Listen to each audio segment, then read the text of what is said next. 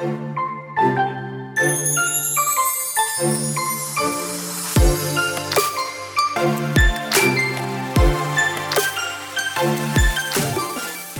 hola, bienvenida a The Wedding Chat. Happy Friday. Mi nombre es Sofía Cristina y estaré compartiendo contigo todos los viernes durante la planificación de tu boda. Te daré tips, tricks y pasos sencillos para que este proceso sea uno fácil y divertido. Sí, coordinar tu boda no tiene que ser tan difícil y stressful. The Wedding Chat se convertirá en tu guía para que junto con tu coordinadora de bodas tomen las mejores decisiones sobre tu gran día. La meta de The Wedding Chat es crear un lugar seguro y divertido donde puedas escuchar toda la información que necesitas para tu gran día, mientras vas de camino al trabajo, te bañas, cocinas, haces ejercicios o en cualquier tiempito que tengas para ti.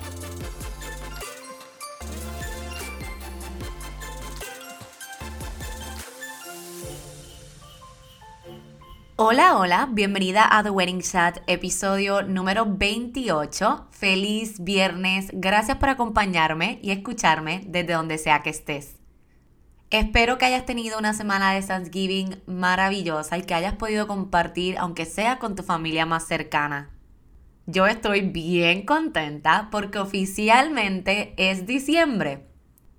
Mientras nos preparamos para estas navidades, quiero dejarte saber que nos quedan dos episodios para finalizar este primer season de The Wedding Chat. Pero que no cunda el pánico, que solo me tomaré unas mini vacaciones estas navidades. Ya en enero vuelvo lista para continuar brindándote más contenido e información para la planificación de tu boda. Cuando hablamos de una boda, una de las cosas que siempre pensamos rápido es en la fiesta. Y si te gusta bailar tanto como a mí, pues la música, claramente. La música correcta ayuda a crear ambiente y hacer hasta la boda aún mejor. No todo el mundo busca lo mismo para la música de su boda, así que hablemos de las diferencias y qué necesitas saber antes de decir que sí a tu DJ, banda o ambos. Lo primero que debes tener en cuenta es qué tipo de música deseas en tu boda. Hay parejas que solo les interesa alguien que ponga música, que le dé play, pero hay otras parejas que quieren algo más allá, tipo un DJ como los que tocan en las discotecas. Esto es importante porque va a determinar si quieres música de banda, de DJ o el tipo de DJ o banda que vas a contratar. Vamos a hablar primero de los DJs. Hay DJs que son más out there, más tipo discoteca, quiere decir que van a estar animando al público constantemente durante la fiesta. Mientras que hay otros que se enfocan más en la música y no están tal vez tan involucrados con el público de tu boda. Usualmente un DJ viene siendo la mitad del costo de una banda en vivo. Esto es algo que debes tener en consideración si tu presupuesto es más limitado.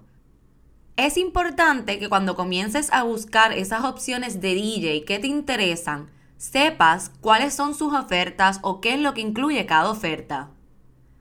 Hay DJs que solo trabajan esa parte, DJ, o sea, montan su mesa con su equipo, hacen el disc jockey de la fiesta y se acabó.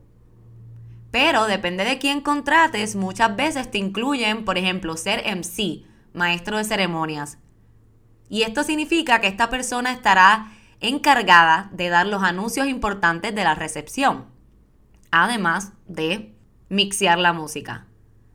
Estos anuncios son, por ejemplo, si tienen o no que permanecer sentados los invitados para recibir su comida, a qué hora cierra la barra, anunciar el primer baile como esposos o el father-daughter dance, etc.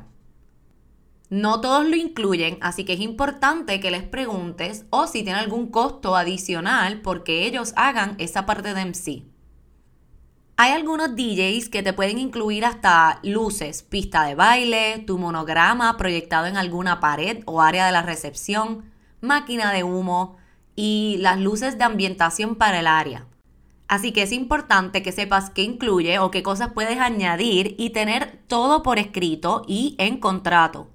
Acuérdate que si no hay contrato, nada es seguro, así que con todos los vendors queremos contrato. Hay unos detalles o información que debes dejarle saber a tu DJ una vez ya lo hayas tenido contratado. Estas son como si hay un periodo de tiempo que la música tiene que ser clean, ¿verdad? Que me refiero a que, por ejemplo, no hay malas palabras ni música provocativa.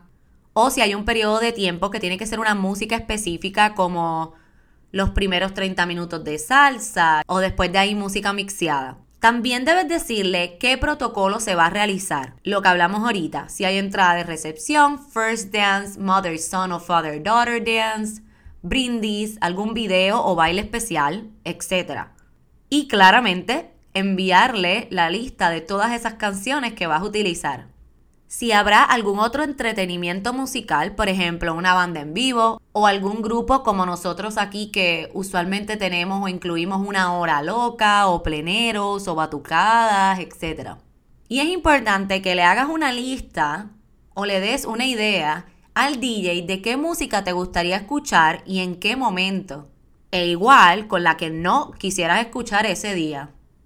Mientras más específico pueda ser, mejor el DJ va a entender lo que ustedes buscan y cuál es el vibe que quieren para ese día.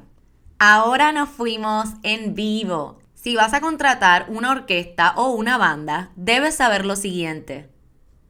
Mientras más grande tu lista de invitados, más grande debe ser tu orquesta o tu banda. Por ejemplo, si tu boda es de 150 personas, se recomienda que tengas un grupo de entre 5 a 6 músicos. La banda u orquesta se tomará breaks que suelen ser de 30 minutos, así que debes tener claro qué música sonará durante esos 30 minutos que ellos no están en la tarima. Muchas bandas u orquestas cuentan con un sonidista y un playlist prehecho al cual le dan play cuando se van de break. Si tienes un DJ, además de la banda, pues ese es el momento en el que el DJ le tocaría ponernos a bailar. Es importante, y no puedo recalcar esto más, que le pidas videos o hasta si pudieses ir a una presentación para escucharlos en vivo. No te recomiendo que contrates una banda u orquesta sin antes haberlos escuchado. Luego de ver los videos o verlos en vivo, es importante que le preguntes si esos que viste serían los mismos que vayan a tu boda.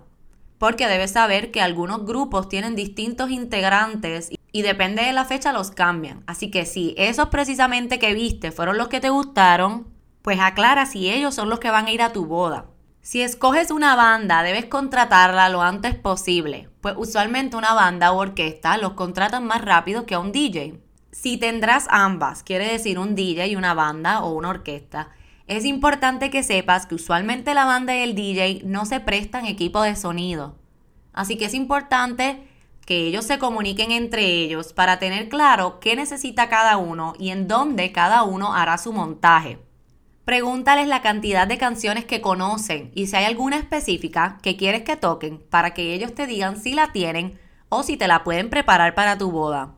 Es importante que tan pronto tú y tu coordinadora hayan creado el timeline de cómo fluirá el día de la boda, ese itinerario se le envíe lo antes posible al DJ, a la banda y si vas a tener ambos, pues a ambos.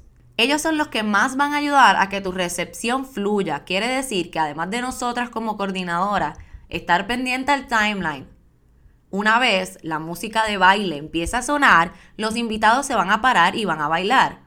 Quiere decir que esto tiene que estar bien coordinado porque, por ejemplo, si tú no quieres que la gente se pare a bailar durante el protocolo, ¿verdad? El brindis o durante la cena, pues algo que debes hablar con ellos es que entonces no deben tocar música bailable durante ese tiempo. Puede ser música instrumental, música jazz, algo que sea un poquito más relax. Algo que debes preguntarles, no importa si es DJ o la banda, es cómo se vestirán el día de tu boda para su presentación. Confía en mí, si tu boda es formal, lo menos que quieres es un DJ o los músicos de la banda en maones. Bueno, ahora vamos a bailar toda la noche con tu DJ, banda o ambas. Oye, y algo que debes recordar es que si ustedes como pareja bailan, el resto de los invitados se contagia y van a bailar también. Así que no le cojas miedo a tener que romper el hielo el día de tu boda. Gracias por tu atención y por tomar un ratito de tu tiempo para compartir conmigo hoy.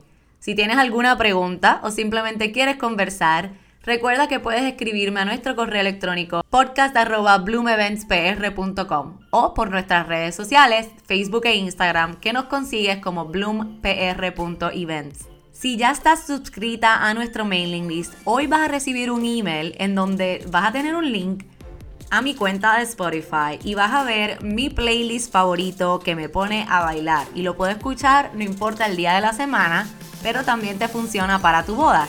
Así que ahí vas a poder escuchar un poquito de todo y eso te puede dar una ayuda para qué tipo de música quieres escuchar el día de tu boda. En las notas del episodio encontrarás los enlaces de contacto que necesitas. Recuerda darle follow y descargar tus episodios para que no te pierdas ninguno.